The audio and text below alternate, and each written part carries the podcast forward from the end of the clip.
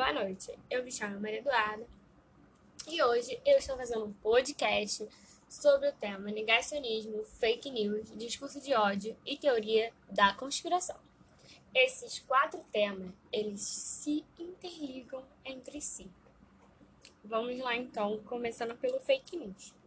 O fake news é são, na verdade, né, publicações, matérias, tudo aquilo que traz uma falsa verdade, que pode, por meios de trazer um conforto, mas que não são verdades. Então, e como que a gente cai no fake news? A gente cai no fake news quando a gente tem um analfabetismo digital. O que é um analfabetismo digital? É a incapacidade de extrair informação válidas e corretas a partir desses novos meios. Que meios são esses? São os meios que a gente tem, a internet, é, o mundo afora, livros, temos tudo à nossa disposição. Atualmente, as pessoas sabem usar as redes digitais, mas não sabem distinguir as informações corretas. Diversas informações atrapalham a distinguir o que é fato ou fake news. As pessoas logo escolhem a verdade que mais lhe agrada, se apegando no pós-verdade, se juntando às pessoas que pensam iguais à sua vontade, à sua própria verdade. Sendo assim, criando o quê? Um, um pensamento, um falso pensamento, né? De que aquela matéria ou aquela publicação é uma verdade. Então, como se pode vencer o analfabetismo digital? Primeiro, a gente tem que reconhecer que há um problema, né? E desenvolver esse pensamento crítico, de se perguntar: será que essa matéria é realmente verdade? É... Um meio da gente descobrir se é verdade ou não uma matéria é você vendo o dia daquela publicação, quando foi publicado, é, se tem menções a sites, de onde está vindo aquela matéria e principalmente consultar o site, se ele é seguro mesmo ou se não é. Vamos falar agora sobre o negacionismo. O que é o negacionismo? É a escolha de negar a realidade como forma de escapar de uma verdade desconfortável. Aceitar a realidade pode trazer um desconforto. Com isso, se distorce a realidade não utiliza um fator racional e sim um emocional. Muitas vezes as pessoas se apegam muito no emocional, sabe? Lê uma notícia de que, vamos usar hoje os exemplos de hoje em dia, coronavírus acabou. Uma pessoa se pega naquela matéria por quê? Porque é emocional. Não racional, eles não pensam, ah, como é que acabou de repente se eu nem fui vacinado? Então temos que ter esse pensamento crítico de entender se aquela matéria é realmente fato ou fake news. O negacionismo científico são as pessoas que duvidam da ciência. Elas não têm problema em desafiar a autoridade, como visto na matéria do professor repórter que o professor postou na plataforma. Eu vi que existem várias palestras de pessoas negacionistas que, ao meu ver, são bem caras e atrai um grande número de pessoas. Mas o que é, mas o que é o negacionismo científico? São pessoas que, além de não acreditar, fazem palestras para atrair público para acreditar nas suas verdades. Exemplo, é a teoria de que a Terra é plana. Já foi comprovado cientificamente que a Terra não é plana, a Terra é redonda. Mas ainda existem pessoas que acreditam nisso e fazem outras pessoas acreditarem também nessa, nessa verdade deles, né? Agora vamos falar sobre a teoria da conspiração. Nossa mente gosta de saber os porquês das coisas acontecerem. E quando não há uma explicação, nós inventamos.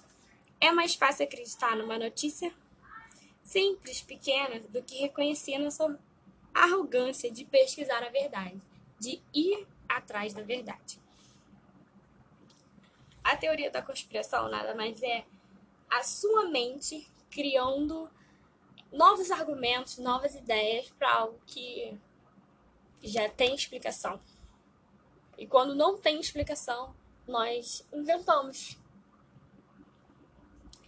E agora vamos falar sobre discurso de ódio. Que na verdade, para mim, eu achei que é mais desrespeito. O discurso de ódio é discriminativo, que tem por sua vez desrespeitar normalmente um grupo específico de vulnerabilidade social. Então, o que, que é o discurso de ódio? São um grupo de pessoas que vai na sua rede social e publica algo sobre um grupo de pessoas. Um exemplo é dizer que todos os, todos os negros deveriam sumir do planeta. Não está certo. É errado.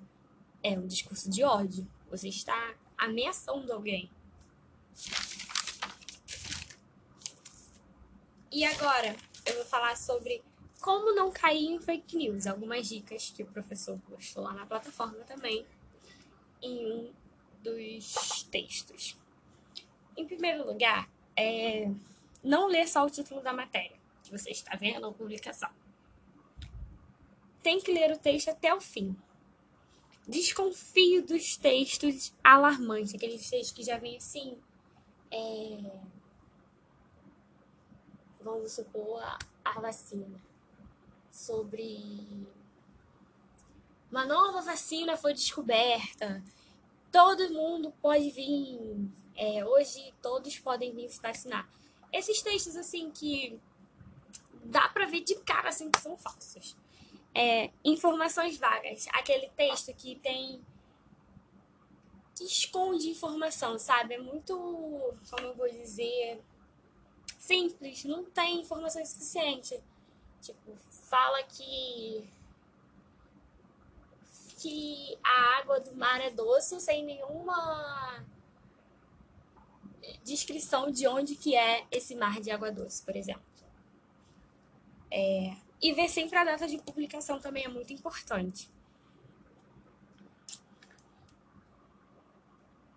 É, confirme a matéria em um site profissional. Isso é que eu já havia falado antes, sobre sempre confirmar a matéria que você viu, sei lá, no Facebook, no Google, um site de sua confiança e consulte a fonte. Sempre no final de uma matéria tem uma fonte de onde, quem foi que escreveu aquela publicação, é, quais são as fontes que deram origem àquele texto que a pessoa escreveu, de onde ela tirou aquelas informações, tudo isso. Verificar antes de compartilhar, isso é muito importante, porque muitas pessoas veem uma matéria assim, só leem o título e compartilham. E sendo assim, compartilhando informações falsas, atraindo mais pessoas a cair em golpes, a acreditar em coisas que não são reais. Sempre se questionar se é verdade, mesmo que seja de algum conhecido ou algum amado seu. Não confie antes de ler. É, a última pergunta do trabalho do professor é o que esse material produziu de mudança na minha forma de pensar. Bom, o material estudado me ajudou a como não cair mais nos fake news. Bom, eu caía muito. Eu saía, eu saía compartilhando tudo. E hoje em dia eu vi que eu não posso fazer isso, que às vezes eu compartilho notícias que realmente eu nem li. Por preguiça até. Mas agora eu vou ler assim. E que devemos sempre estar corrigindo as nossas mentes de que o que me conforta nem sempre é verdade que devo sempre me questionar sobre o que vejo na internet. Que negar a realidade é como usar uma venda nos olhos. E que faz parte da vida assumir que está errado e se corrigir. E principalmente não bater palmas para as teorias que podem virar uma conspiração. E sendo pior, um discurso de ódio. Bom. Bom, na minha opinião, é, esses quatro tópicos, eles se interligam. Por quê? Ao ler uma fake news e você compartilhar e o seu grupo de amigos for, forem lá ver e ter o mesmo pensamento que você, acreditar. Com isso, eles se torna uma teoria de conspiração. Eles come começam a comentar sobre, começam a, dar novas ideias sobre, aquele, sobre aquela coisa errada que você compartilhou. A criar várias ideias de que aquilo ali é o certo, mas na verdade não é. E com isso, as pessoas que são contra a essa teoria que os seus amigos criaram começa a se tornar um discurso de ódio, porque eles começam a debater um com o outro. Porque as pessoas que sabem que aquilo ali não é verdade, eles não vão simplesmente deixar passar. Porque eu acho que quando o ser humano vê que aquilo ali tá errado, tá vendo um monte de pessoas indo pelo mesmo caminho, a gente tenta consertar. Mas às vezes esse consertar parece mais que está querendo arrumar uma briga do que consertar. Então vira uma confusão que só. E aí começa a ter opiniões diferentes, a debater. E a gente tem que impedir o discurso de ódio, não alimentar cada vez mais. Então a gente tem que parar, pensar, analisar se aquilo ali tá certo mesmo. E se aquilo ali tá tendo confusão, então porque não é certo, né? Deixa eu ver mais. Então, é isso.